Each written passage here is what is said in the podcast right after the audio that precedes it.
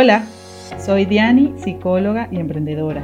Quiero darte la bienvenida al podcast Píldoras de Autoconocimiento para invitarte a reflexionar durante unos minutos sobre temas que te puedan ayudar a crecer profesional y personalmente.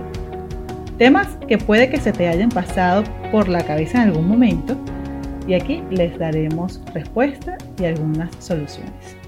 Hola, qué bueno saber que estás de nuevo por aquí. Hoy te quiero hablar sobre la queja, mi invitación no es para dejarla a un lado, más bien quiero hacerte consciente de por qué lo hacemos, sus consecuencias y también para enseñarte algunas cosas, algunas acciones para hacerlo de una manera más puntual y productiva. Según la Real Academia Española, la queja es, y cito, expresión de dolor, pena o sentimiento. Entonces podemos decir que nos quejamos para manifestar una molestia, un disgusto o un dolor físico o emocional, complementaría yo aunque también podemos quejarnos para evitar algún suceso que nos disgusta. Por ejemplo, cuando nos pillamos el dedo pequeño del pie con la pata de la mesa, nos quejamos. ¿Y de qué manera nos quejamos? Porque es la forma de manifestar nuestro dolor. Y a través de este ejemplo, que seguramente muchas personas hemos vivido, quisiera explicarte cuáles son las dos formas de quejarnos, que son la funcional y la disfuncional.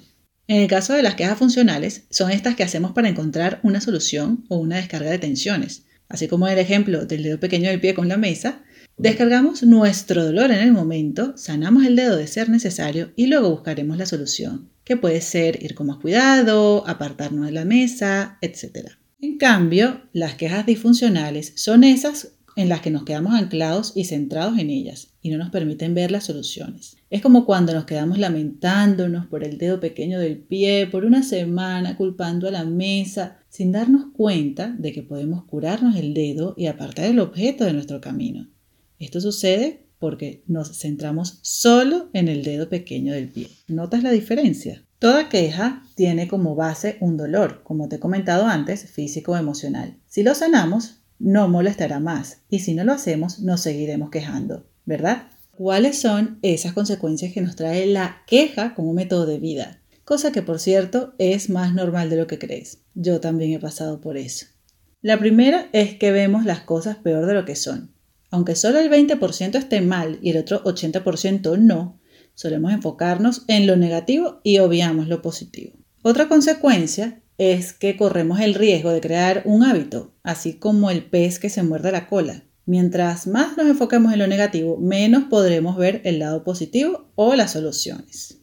También generamos una sensación de victimismo y pesimismo porque vamos a sentir que hagamos lo que hagamos, todo será peor y no existe ninguna solución. Atraemos gente negativa. Queja solo atrae queja. Y cualquier persona que no tenga el hábito de quejarse la veremos como ingenua.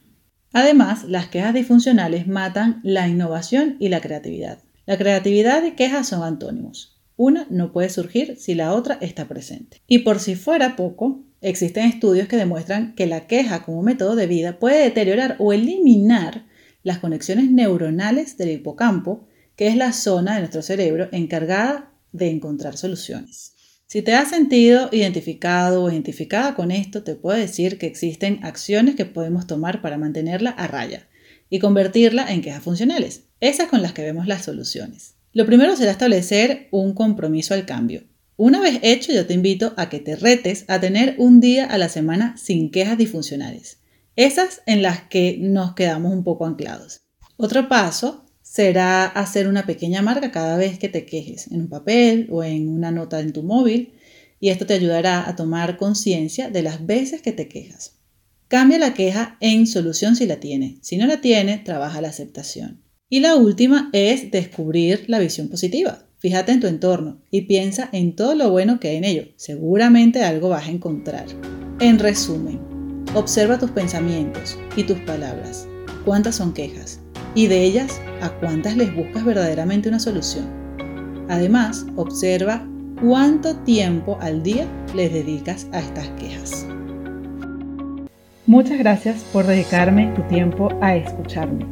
Recuerda suscribirte, dejarme un review y también podrás compartir este capítulo con quien creas que pueda servirle. En la descripción te voy a dejar los enlaces donde podrás contactarme. Píldora a píldora creceremos cada vez más. Nos vemos en la próxima.